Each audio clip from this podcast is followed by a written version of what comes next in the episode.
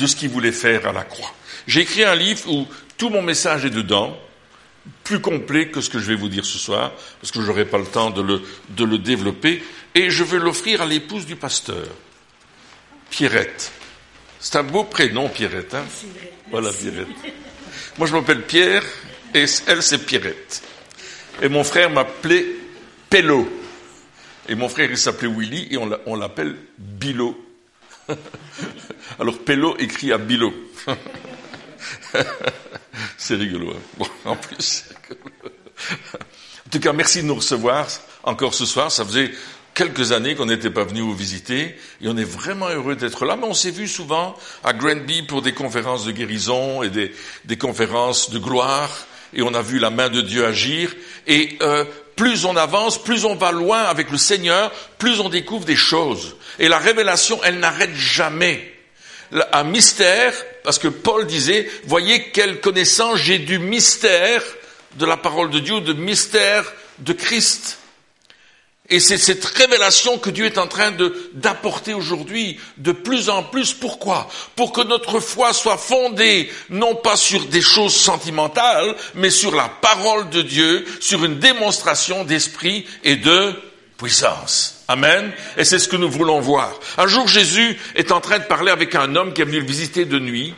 Et cet homme s'appelle Nicodème. Vous vous souvenez de Nicodémus, qui vient visiter Jésus de nuit?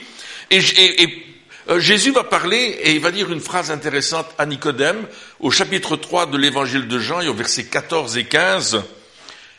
Il y a toute une conversation là que nous trouvons dans ce chapitre 3 de l'évangile de Jean. Vous savez, l'évangile de Jean, c'est un évangile qui a été écrit parce que l'église était déjà devenue une église apostate, une église qui, qui s'éloignait de l'écriture. Et Jean qui est le dernier évangéliste à avoir écrit un évangile, a écrit quelque chose qui relevait d'abord, qui mettait Christ dans sa vraie position et qui amenait les gens à réfléchir sur ce que la parole de Dieu déclarait au sujet de Christ. Amen. Donc, il est en train de parler, Jésus parle à Nicodème et il lui dit, et comme Moïse éleva le serpent dans le désert, il faut de même que le Fils de l'homme soit élevé afin que quiconque croit en lui ait la vie éternelle. Il est en train de dire ça à Nicodème, et quand Nicodème entend le serpent élevé dans le désert, tout de suite il va dans le livre des nombres parce que il est juif et les juifs connaissent la parole sur le bout des doigts, et quand Jésus cite cette parole, tout de suite il va à l'histoire du serpent d'airain, où le peuple, nous trouvons ça dans le livre des nombres, au chapitre 21, à partir du verset 7, euh, le peuple parla contre Dieu, contre Moïse. Et alors l'Éternel envoya contre le peuple des serpents brûlants. C'est ces serpents qui, lorsqu'ils vous piquaient, la, la, piqûre du serpent était brûlante, mais vous mourriez. N'est-ce pas? Une piqûre de serpent C'est comme ça que ça se passe. Vous êtes tout d'un coup en train de mourir. Et la Bible nous dit que le salaire du péché, c'est la mort. Le serpent ancien est venu et il nous a tous mordus et il a mis en nous la mort. Et cette mort spirituelle, elle est en nous. Et moi, je dis pas Alléluia ça. Je dis Seigneur, il y a tant de monde autour de nous qui ne connaissent pas la puissance de Dieu parce qu'ils ont été mordus par le serpent du péché. Alléluia. Et Dieu veut les sauver. Mes amis, nous sommes dans la dernière ligne droite avant le retour de Jésus-Christ. Je ne sais pas combien de temps ça prendra. Je ne sais pas si on verra ce retour, si nous, on, ira avec le Seigneur avant cela. Mais quelque chose est en train de se passer. Est-ce que nous sommes conscients de cela, n'est-ce pas, dans le monde? Et le péché prend de plus en plus d'importance. Les, gens se, tournent de plus en plus vers les choses mauvaises. Mais Jésus a dit, il faut que le Fils de l'homme soit élevé. et, et tout ce peuple s'est ligué contre Moïse. Et quand ils ont vu les morts par centaines commencer à être là enterrés dans le désert, ils sont venus trouver Moïse, ils ont dit, il faut que tu fasses quelque chose. Et la Bible nous dit que le peuple vint à Moïse et dit, nous avons péché car nous avons parlé contre l'Éternel et contre toi. Prie l'Éternel afin qu'il éloigne de nous ces serpents. Et Moïse pria. C'est un gars bien, Moïse, hein Est-ce que nous prions pour le monde qui est mordu par les serpents.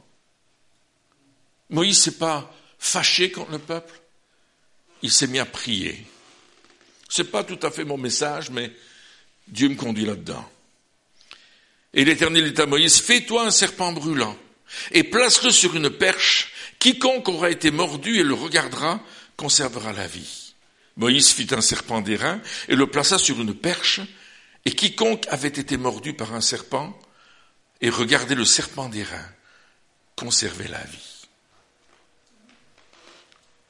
C'est irrationnel. Un morceau de fer sur un bout de bois. Ça n'a pas de sens. Mais il dit que si tu le regardes, terminé, tu n'es plus mort. Tu as la vie. Est-ce que c'est pas extraordinaire? Si tu regardes à Jésus et que tu ne regardes plus ton péché, ta morsure, la vie éternelle.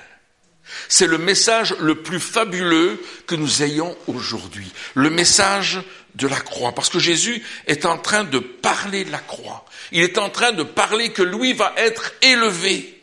Il va être comme une bannière qui va être élevée sur le monde entier. Et on va voir notre Christ qui va apporter la vie à tous ceux et celles qui le regarderont. Alléluia, quelle que soit leur langue, leur culture, leur habitation, partout il va être, Jésus va sauver des vies. Alléluia. Est-ce que vous voulez voir des vies sauvées autour de vous? Alors il faut prêcher la croix. Il faut prêcher le message de la croix. Il faut raconter au monde combien Christ a donné sa vie et qu'il suffit de croire en lui, de regarder à lui et de nous détourner de notre péché pour être transformé. Amen. Alléluia. L'apôtre Paul nous dit dans 1 Corinthiens chapitre 1 verset 18, car la prédication de la croix est une folie pour ceux qui périssent, mais pour nous qui sommes sauvés, elle est une puissance de Dieu. Dites avec moi, puissance de Dieu. Dites-le encore, une puissance de Dieu. La prédication de la croix, c'est une puissance. Alléluia.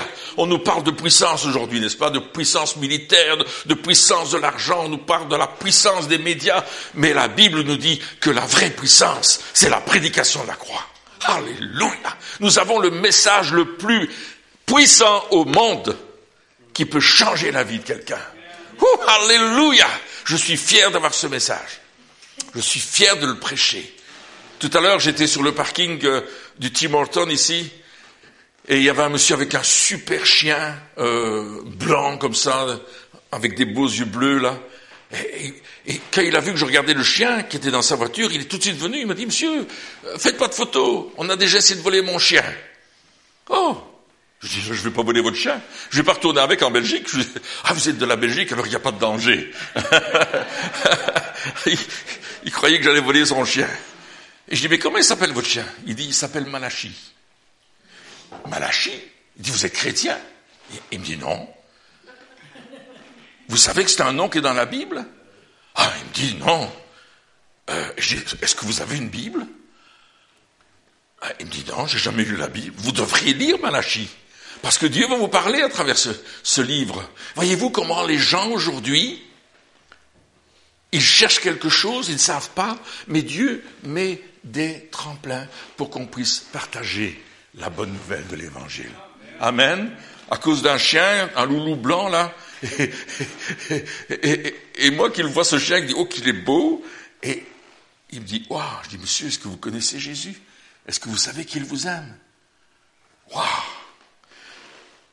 Paul dira dans 1 Corinthiens chapitre 2 versets 1 et 2, Je suis allé vous annoncer le témoignage de Dieu, car je n'ai pas eu à penser euh, la pensée de savoir parmi vous autre chose que Jésus-Christ et Jésus-Christ crucifié. Je vous ai apporté le témoignage de Dieu, et il dit le témoignage de Dieu, c'est Jésus-Christ et Jésus-Christ crucifié. Alléluia. On n'est pas en train de parler de théologie, on est en train de parler d'un fait qui s'est passé à Golgotha, où Jésus a été crucifié. Dans 1 Corinthiens chapitre 1, chapitre 1 de la première épître aux Corinthiens, verset 23, nous prêchons Christ crucifié, scandale pour les Juifs, folie pour les païens, mais puissance de Dieu et sagesse de Dieu. La croix, c'est notre victoire.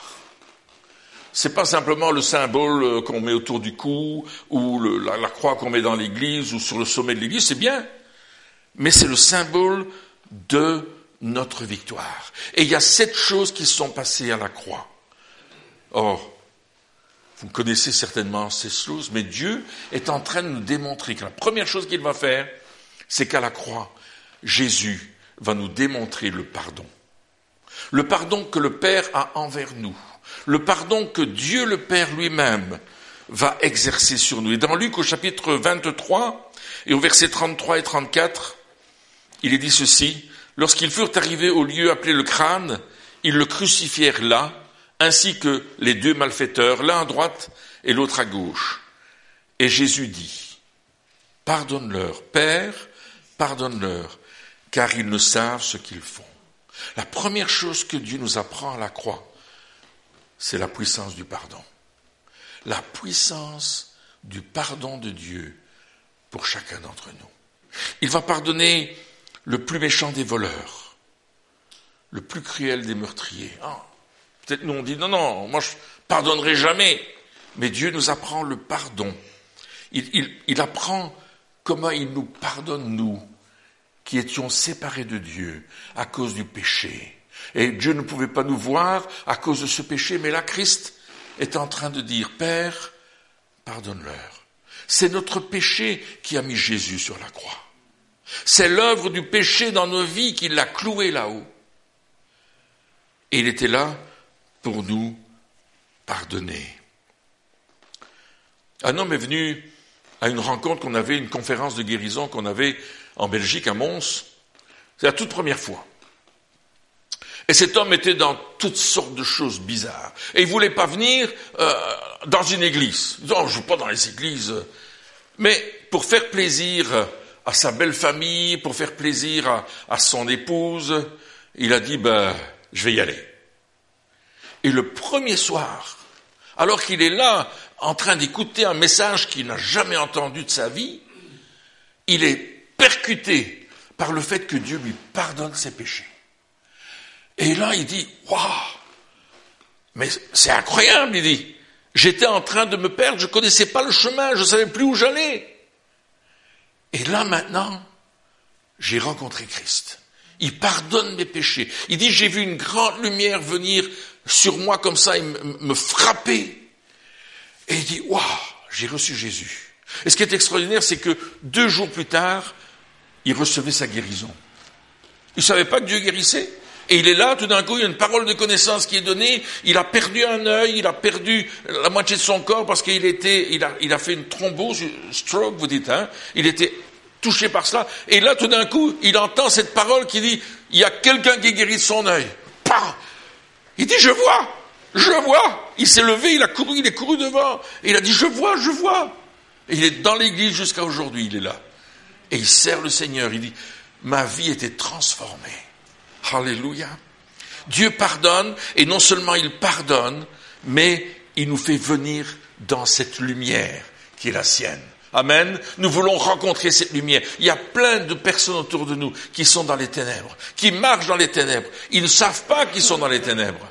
Et ils se font conduire par d'autres qui eux aussi sont dans les ténèbres. Et la Bible dit que si un aveugle conduit un autre aveugle, ils vont tous tomber dans le trou.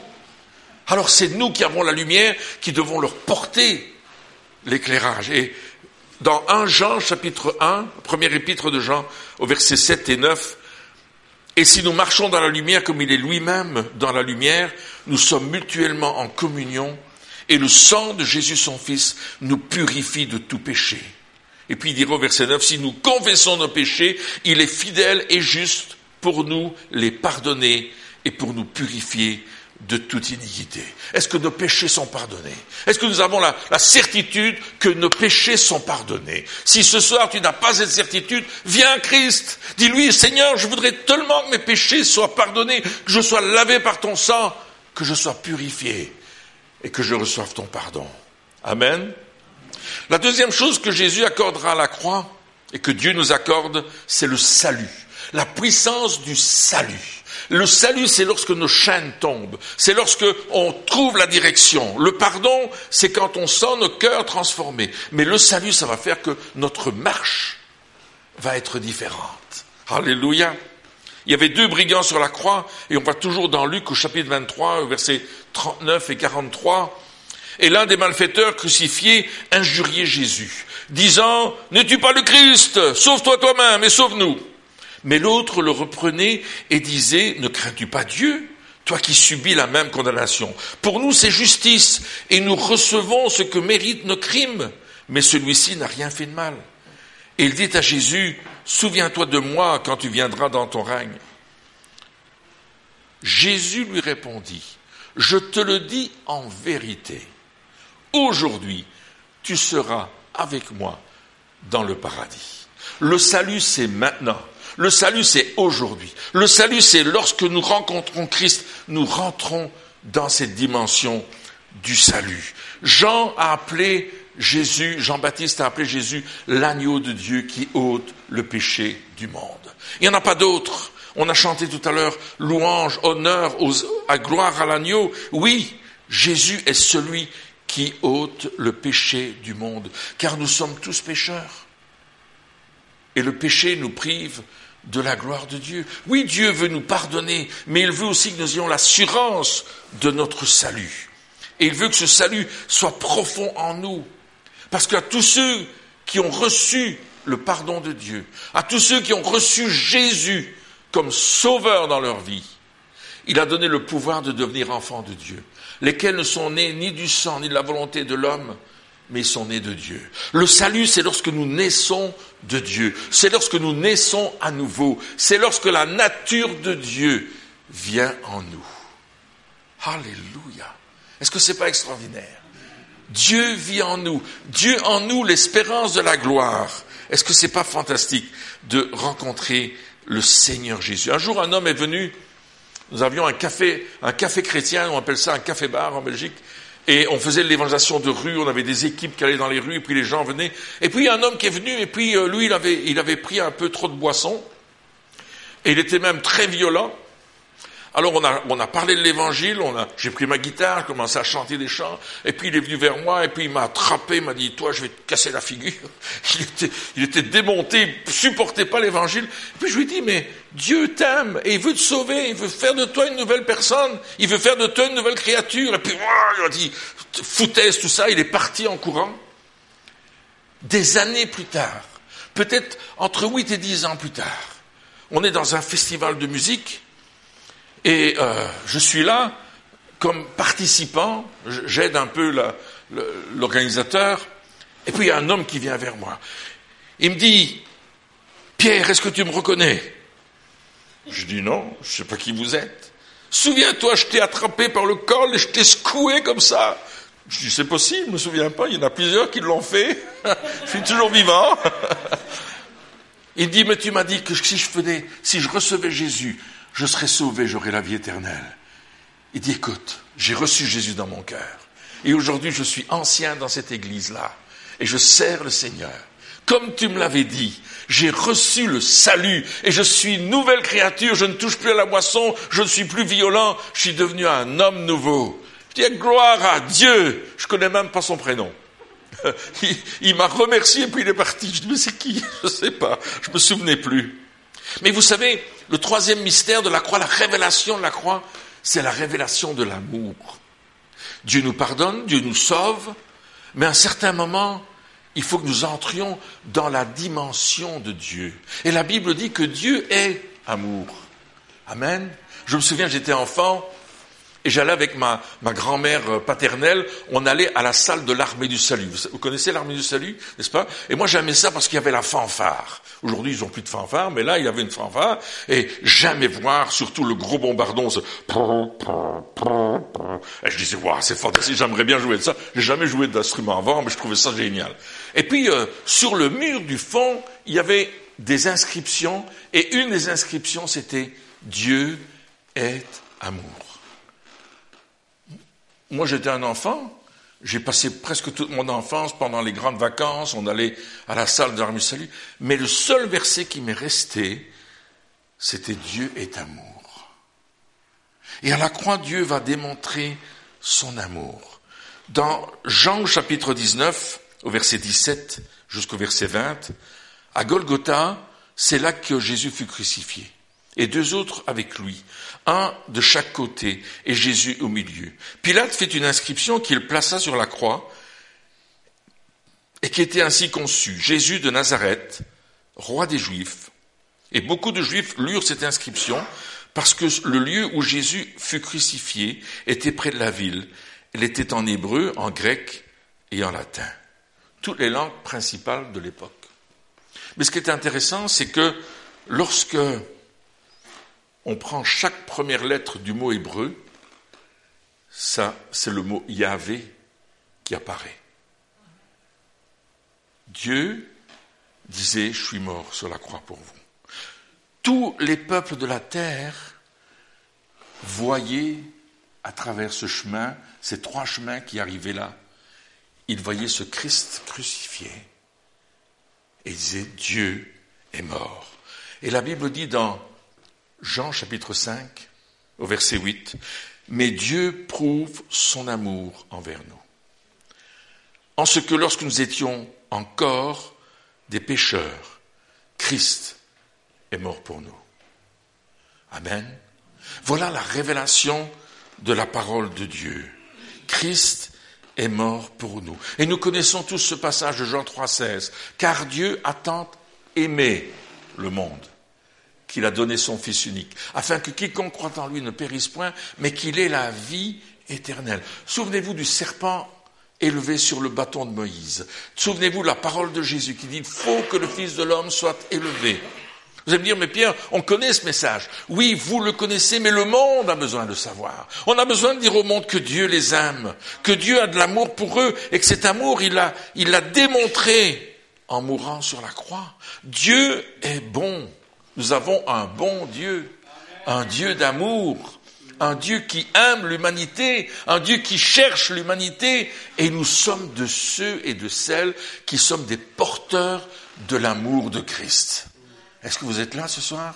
Est-ce que nous portons cet amour sur nous? Est-ce que nous le démontrons? Est-ce que nous l'apportons à ce monde qui périt, qui a besoin de Dieu, qui a besoin de son amour? Parfois on doit se, repentir, n'est-ce pas? Parfois on n'est pas, on n'est pas des porteurs d'amour. Peut-être pas vous, mais nous en Belgique, c'est comme ça. Hein. Je sais pas ici au Québec, mais en Belgique, parfois, on n'est pas des porteurs d'amour. La Bible dit que l'amour de Dieu a été manifesté envers nous. C'est 1 Jean chapitre 4 versets 9 à 10. Je sais bien qu'on met des versets. L'amour de Dieu a été manifesté envers nous en ce que Dieu a envoyé son Fils unique dans le monde afin que nous vivions par lui et cet amour consiste non point en ce que nous avons aimé Dieu, mais en ce qu'il nous a aimés et a envoyé son Fils comme victime expiatoire pour, pour nos péchés. Dieu nous a aimés et parce qu'il nous a aimés, il a envoyé son Fils. Est-ce que vous voyez ce que Dieu a fait Et si vous lisez ce chapitre 4 de, la première épître de Jean, versets 14 et 15 et, les versets suivants, vous allez voir qu'il dit que Dieu a envoyé son Fils dans le monde. Jésus n'était pas de ce monde, mais il est venu dans le monde. Alléluia. Dieu est un Dieu d'amour. Le quatrième point, c'est la puissance de la réconciliation. Alléluia. Nous avons besoin d'être réconciliés. La Bible nous dit que lorsque Christ était sur cette croix dans Luc 23, versets 44 et 45, il était environ la sixième heure. Il eut des ténèbres sur toute la terre, jusqu'à la neuvième heure. Le soleil s'obscurcit, c'était minuit en plein midi, et le voile du temps se déchira par le milieu. Et Matthieu ajoute, dans Matthieu 27, versets 51 et 52, la terre trembla, les rochers se fendirent, les sépulcres s'ouvrirent et plusieurs morts ressuscitèrent. Quelle puissance extraordinaire, quel instant. Alléluia, ça nous donne une idée de ce que va être l'enlèvement. Hein, hein? Là, il y a une puissance extraordinaire, n'est-ce pas? C'est un moment terrible qui est sur la terre. Et Jésus va s'écrier d'une voix forte, Eloi, Eloi, lama sabachthani. Mon Dieu, mon Dieu, pourquoi m'as-tu abandonné? Il est là, n'est-ce pas? Et j'aimerais qu'on ait cette image de Jésus sur cette croix. D'une main, il prend la main du Père, une main percée, C'est une image, bien sûr, une allégorie que je suis en train de vous montrer. Et il amène cette main vers le, sol, il prend la main du pécheur et il réconcilie le ciel avec la terre.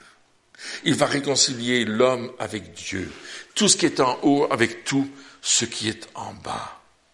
C'est la puissance de notre Dieu. Et Dieu nous donne ce ministère de la réconciliation. Oh mes amis, combien c'est important aujourd'hui qu'on soit réconcilié avec Dieu. Mais combien c'est important d'aller dire autour de nous, soyez réconciliés avec Dieu. Soyez réconciliés.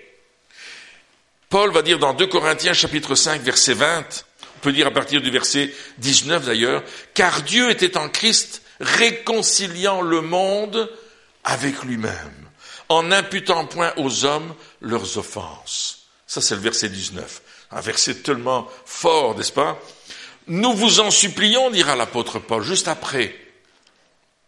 Au nom de Christ, soyez réconciliés avec Dieu. Celui qui n'a point connu le péché, il l'a fait devenir péché pour nous, afin que nous devenions en lui justice de Dieu. Amen. À travers cette réconciliation, Dieu nous voit juste. Lorsque nous sommes réconciliés avec le Père, Dieu nous voit juste, justifiés par le sang de Christ. Alors, le cinquième mystère, c'est le mystère de la guérison. Vous savez que Jésus a été frappé à la croix, n'est-ce pas? Avant la croix, pardon, on l'a frappé, on l'a, on l'a meurtri, n'est-ce pas? Il y a sept endroits où Jésus a versé son sang. Le premier endroit, c'est à Gethsemane, lorsqu'il est dans prière, une prière si intense, où il y a un combat entre les ténèbres et la lumière, où il y a un combat terrible, où Jésus est confronté au fait de choisir la mort. Et il dira, je vais boire la coupe jusque la lit. Je décide de faire ce que le Père me demande. Et là, dans ce combat, la Bible nous dit que le sang est tombé de son front et a touché le sol. C'était pas de la sueur, c'était du sang. Du sang qui a sorti tellement qu'il y avait un combat. Alléluia. Deuxième endroit où Jésus a versé son sang, c'est lorsqu'on lui a mis la couronne d'épines sur le front. On lui a enfoncé cette couronne dans la tête, on lui a arraché la barbe, on l'a frappé. Et là, il prenait les malédictions que nous avions sur nos vies. Parce que les épines représentent la malédiction. Le troisième endroit, c'est lorsque on l'a frappé avec le fouet. Et la Bible dit que par ces meurtrissures, nous sommes guéris. Par ces meurtrissures, nous sommes guéris. Ésaïe utilise, huit siècles avant la mort de Jésus sur la croix, le présent de l'indicatif. Il ne dit pas vous serez guéris quand Jésus mourra sur la croix. Non, il dit nous sommes guéris. Et l'apôtre Pierre, dans 1 Pierre 2, 24, va reprendre la même parole en disant, vous avez été guéris par les meurtrissures de Christ. J'appelle ça le hamburger de la guérison. D'un côté, nous sommes guéris, de l'autre côté, vous avez été guéris, et au milieu le steak, la guérison, la délivrance, la libération, à cause des meurtrissures de Christ à la croix. Alléluia. Saisissons ces vérités. Saisissons-les, apportons-les au monde qui a besoin d'entendre cela. Alors ils ont donné, la Bible nous dit dans Matthieu 27, 34, ils lui donnèrent à boire du vin mêlé de fiel. Mais quand il l'eut goûté, il ne voulait pas le boire. Et vous savez, ce vin mêlé de fiel, c'était un anesthésiant. Lorsque vous le preniez, vos douleurs partaient. C'était un espèce de médicament, si je peux m'exprimer ainsi. Mais Jésus a dit non. Et la Bible nous dit qu'il a porté nos maladies. Il a pris nos infirmités en son corps sur le bois. Il n'a pas voulu ne pas souffrir. Il voulait souffrir jusqu'au bout. En disant, je prends tout cela. Christ aussi, nous dit 1 Pierre 2, 21, a souffert pour vous. Christ aussi a souffert pour vous. Et dans Ésaïe 53, verset 4, il dit, ce sont nos souffrances qu'il a portées. C'est de nos douleurs qu'il s'est chargé. La souffrance est terrible, n'est-ce pas? Nous voyons des gens souffrir, des gens qui sont terriblement attaqués, de on ne donne plus aucun espoir de vie. Et pourtant, Christ est venu Et il a pris cette souffrance pour que nous soyons guéris. J'ai un, un ami, c'était pas mon ami à l'époque, mais lorsqu'ils m'ont demandé d'aller prier pour lui à l'hôpital, ça faisait peut-être 30, 35 jours qu'il était dans le coma. Les médecins l'avaient déclaré mort cérébrale. Et ils avaient dit, si jamais il revient à la vie, il sera un légume. Il ne parlera plus, il sera aveugle, il sera sourd, il faudra lui manger avec une cuillère et puis il mourra très vite. Et la famille me dit, écoute, on va le débrancher, est-ce que tu veux venir prier pour lui? Alors je me suis déplacé jusqu'à cet autre hôpital qui était dans une autre ville, et je suis rentré dans la chambre de ce monsieur. Il était couché sur le lit, la peau sur les os, un squelette. Et quand je l'ai vu brancher à ses machines, je suis dit, oh Seigneur, qu'est-ce que tu me demandes? Je peux rien faire pour cet homme, comme si j'aurais pu faire quelque chose. Mais on panique devant ce genre de choses, n'est-ce pas? En tout cas, moi, je vous dire que je me suis dit, oh, j'ai fait un pas de recul, je dis, oh, il fallait mettre une combinaison, un masque, un costume. Et... Puis j'ai rentré là, et les médecins avaient dit, ça fait plus de 30 jours, plus d'un mois qu'il est là, peut-être même 40 jours. On va le débrancher, de toute façon il est mort. Et là, j'ai parlé en langue, j'ai dit, Seigneur, il y a toi qui peux faire quelque chose. Et puis je viens poser les mains au nom de Jésus, j'ai appelé la vie sur lui dans le nom de Jésus, et rien ne s'est passé. Ah, on espère, hein, l'espérance de Nathanaël. Hein. Moi, j'espérais qu'il allait ouvrir les yeux et dire Ah, bonjour Pierre, comment vas-tu? Mais il ne connaissait pas, mais ça peut arriver, n'est-ce pas? Non.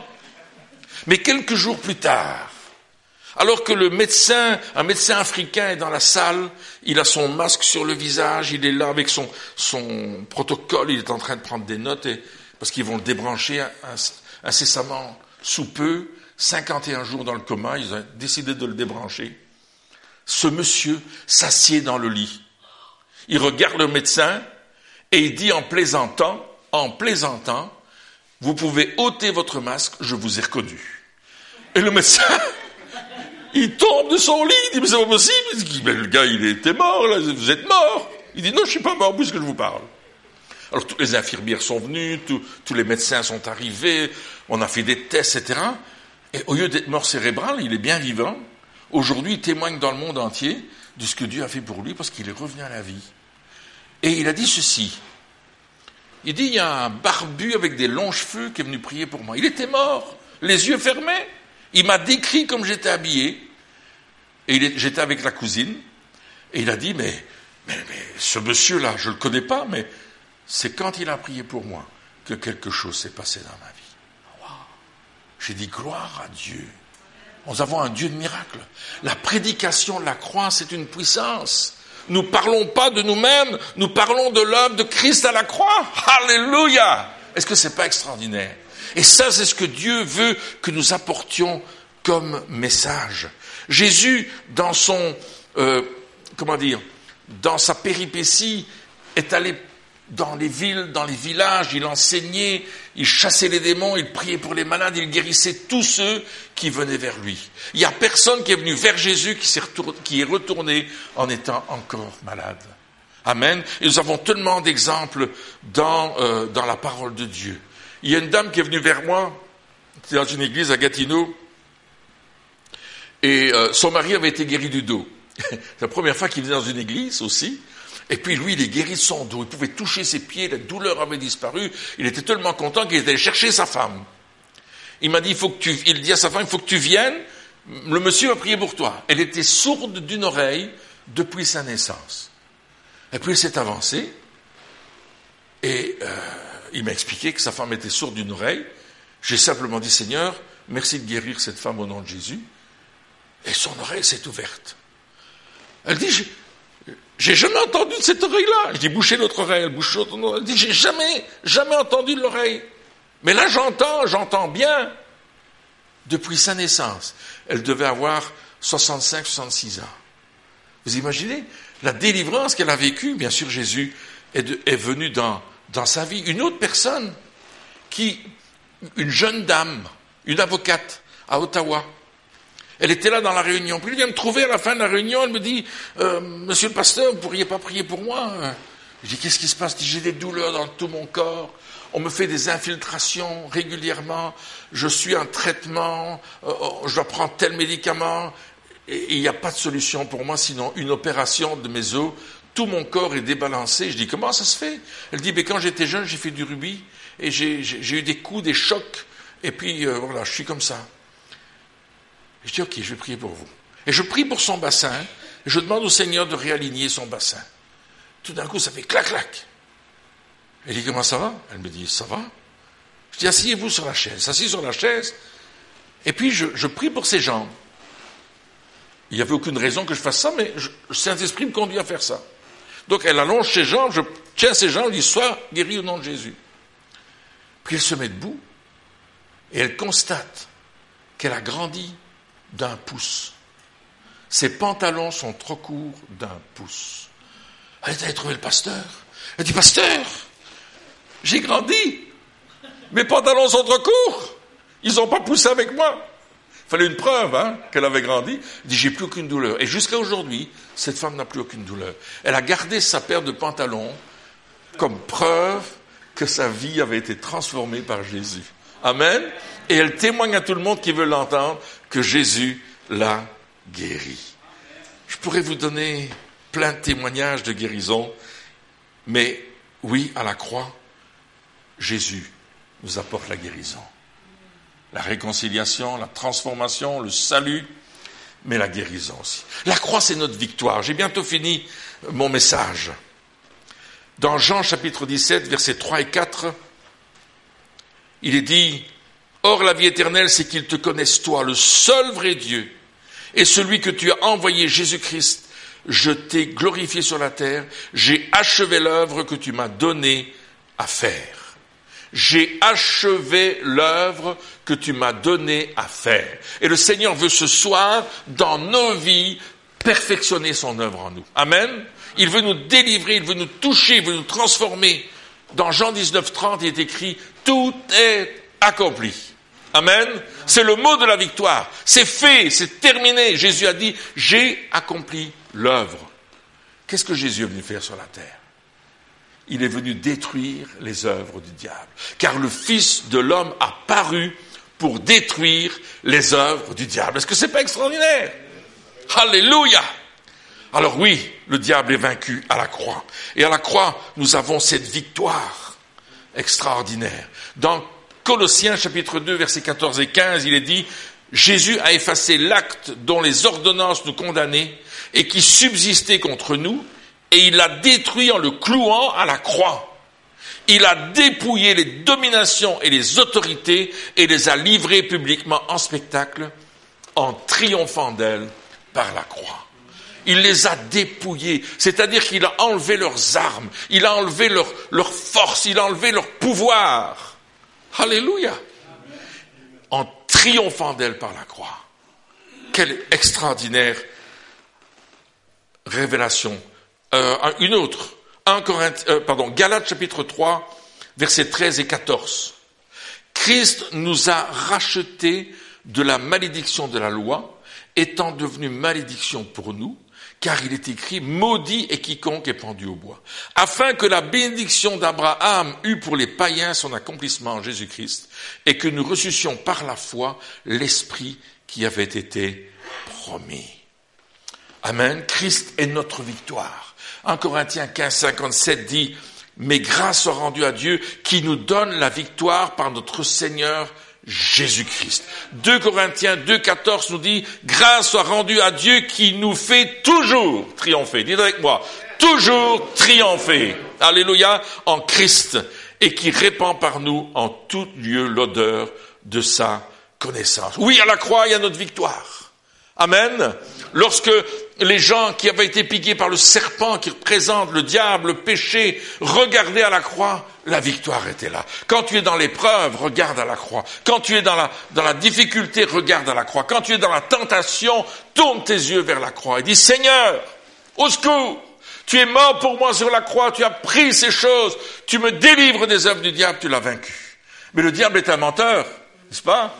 Et il vient vous trouver, il vous dit, ouh, mais non, mais non, mais non, t'as pas la force, t'as pas la puissance, il faut que tu ailles vite voir le pasteur, il faut que tu voies les anciens qui t'imposent les mains, qui te versent trois bouteilles d'huile sur la tête.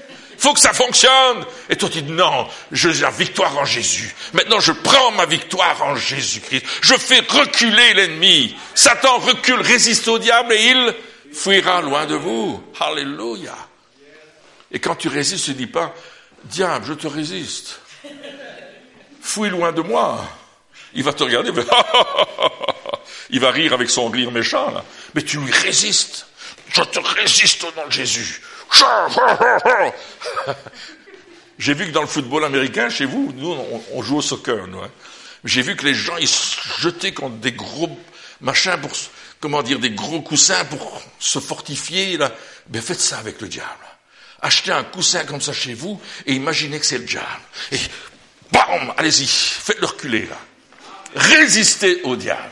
Amen. Christ est notre victoire, mais nous devons résister. Amen. Est-ce que vous êtes là ce soir? Et puis le septième, c'est le mystère de la foi. Oui, à la croix, Jésus nous enseigne la foi. Il dit ceci dans Luc 23, 46. Père, je remets mon esprit entre tes mains. Il a une totale confiance en son Père. Jésus va passer par un moment terriblement difficile. Et déjà la croix, c'est difficile. Mais à un certain moment, il dit, Père, je te fais confiance. Je sais que tu vas accomplir. Je sais que tu m'exauces toujours. C'est ce qu'il a dit devant le, tombeau de Lazare. Je sais que tu m'exauces toujours. C'est l'histoire d'un petit garçon. quand mes enfants étaient petits, il fallait qu'on joue un jeu. Il se mettait sur l'escalier, troisième marche, et dit Papa, tu me rattrapes, je saute. Quand ils étaient petits, ça va. Mais quand ils ont commencé à grandir, s'ils devaient le faire maintenant, je crois que je serais écrasé par terre. Hein. Mais à l'époque, ils avaient confiance. Ils jetaient dans les bras de papa. Et mes filles, j'ai deux autres filles, on a deux fils et deux filles, mais mes filles, elles se laissaient tomber en arrière. Papa, tu me rattrapes? Je ne sais pas si vous avez des enfants qui ont fait ça, mais c'est la foi. La foi que je vais la rattraper, que je vais le prendre. Jésus avait cette foi, n'est-ce pas? Il avait cette foi que le Père allait le ressusciter le troisième jour. Il le dit, dès lors Jésus commença à déclarer à ses disciples qu'il fallait qu'il allât à Jérusalem, qu'il souffrit beaucoup de la part des sénateurs, des principaux sacrificateurs, des scribes, et qu'il fut mis à mort, et qu'il ressuscita qu'il ressuscitera le troisième jour. Il savait, Jésus avait une pleine confiance. Il est question ici de notre foi. Où est votre foi en Dieu? Nathanaël nous parlait tout à l'heure que quand ça allait mal, euh, parfois c'était pas facile.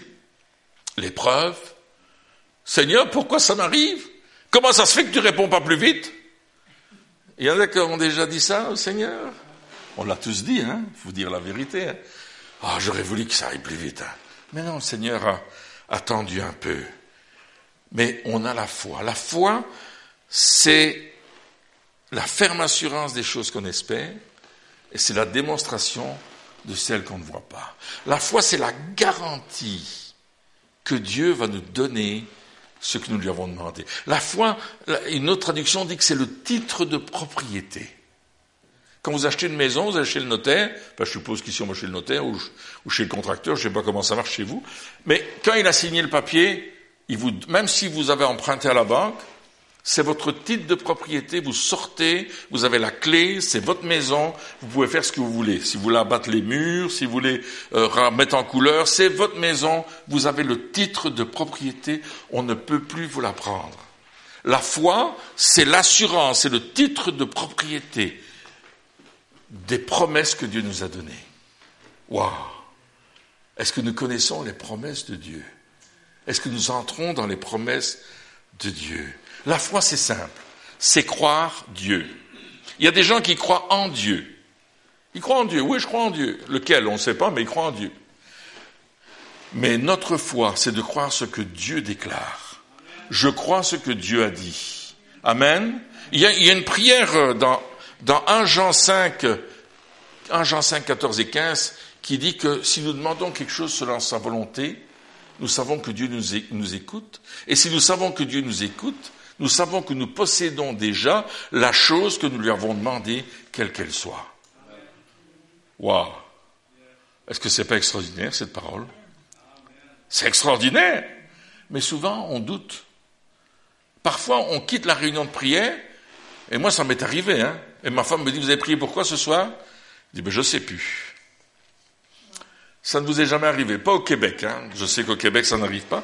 Alors, moi, je me suis dit, maintenant, quand je vais à la réunion de prière, je prends mon papier et j'écris les sujets de prière pour lesquels on a prié, parce que je veux être certain de voir s'il y a une réponse.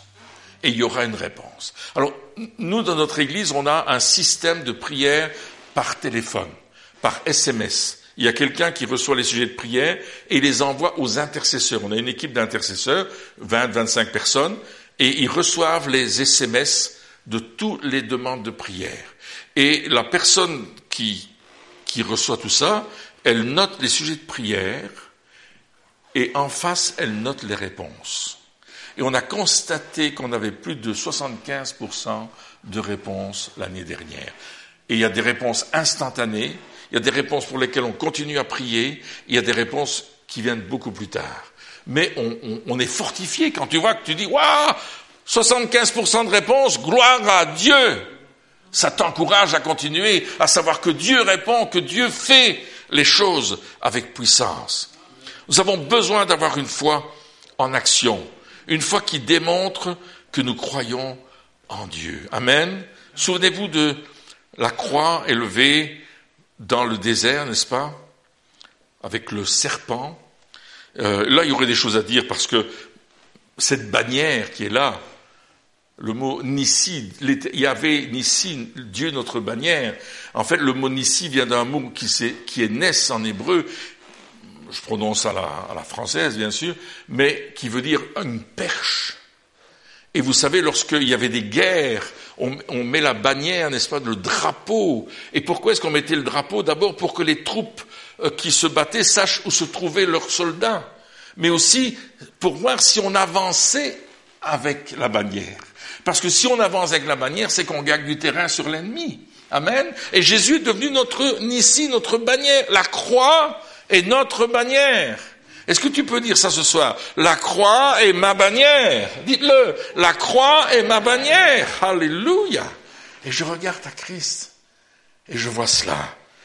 La première chose, je vous rappelle, le pardon. La deuxième chose, le salut. Vous vous souvenez? À la croix, le salut. L'amour. La réconciliation. La guérison. La victoire. Et la foi. Alors peut-être ce soir on se dit, mais moi j'ai douté sur certaines choses. Il y a des points où j'ai pas vraiment cru. Il y a des endroits où je suis pas certain d'avoir cette victoire, d'avoir cette foi, d'être entièrement réconcilié, d'être pardonné, d'être sauvé. Peut-être ce soir il y a quelqu'un qui dit mais j'aimerais entrer dans cette dimension-là. C'est sept points-là. Et on peut les développer à l'infini parce que on ne fait que survoler un peu, mais si vous développez chacun de ces points avec votre Bible, si vous allez chercher chaque endroit où Dieu parle d'amour, waouh, il faut même pas écrire un livre, la Bible est suffisante. Il y a tout dedans. Amen. Mais j'aimerais qu'on puisse recevoir cette bénédiction ce soir. Amen. Est-ce qu'il y a quelqu'un qui a besoin de guérison ce soir? Vous avez besoin de guérison? Oui, vous m'avez montré votre bras tout à l'heure. Il y a quelqu'un qui a un problème à l'œil. Dieu me montrait cela tout à l'heure vous avez un problème aux yeux, je ne sais pas très bien ce que c'est, euh, si c'est une allergie ou si c'est quelque chose comme ça. Quelle est cette personne qui a un problème à l'œil? Vous avez un problème à un œil. C'est vous, hein? Vous êtes deux? Deux, ok. Avancez-vous si vous voulez, on va prier ensemble. Hein Madame aussi, venez aussi avec euh, le problème de peau. Alléluia. Je crois que c'est important. Euh, quelqu'un qui a un problème dans le bas du dos. Quelle est cette personne qui a un problème dans le bas du dos? C'est vous qui avez ça? Oui. Une autre personne a un problème au niveau des pieds. Dieu me montre qu'il y a un problème au niveau de peut-être des deux pieds. Avancez-vous, vous n'ayez pas peur. Je n'ai jamais mangé personne, et puis j'ai mangé de la lasagne aujourd'hui, donc ça va. Hein. Je ne vous mangerai pas. Amen. Alors, racontez-moi. Moi, j'ai été opérée pour un œil. Tu étais opéré pour un œil, la cataracte ou bien c'était quoi Non, c'était un trou qu'il y avait eu en arrière de l'œil. Un trou en arrière de l'œil. Ils, ont, ils ont mis une boule de gaz. D'accord. Mais encore, euh, encore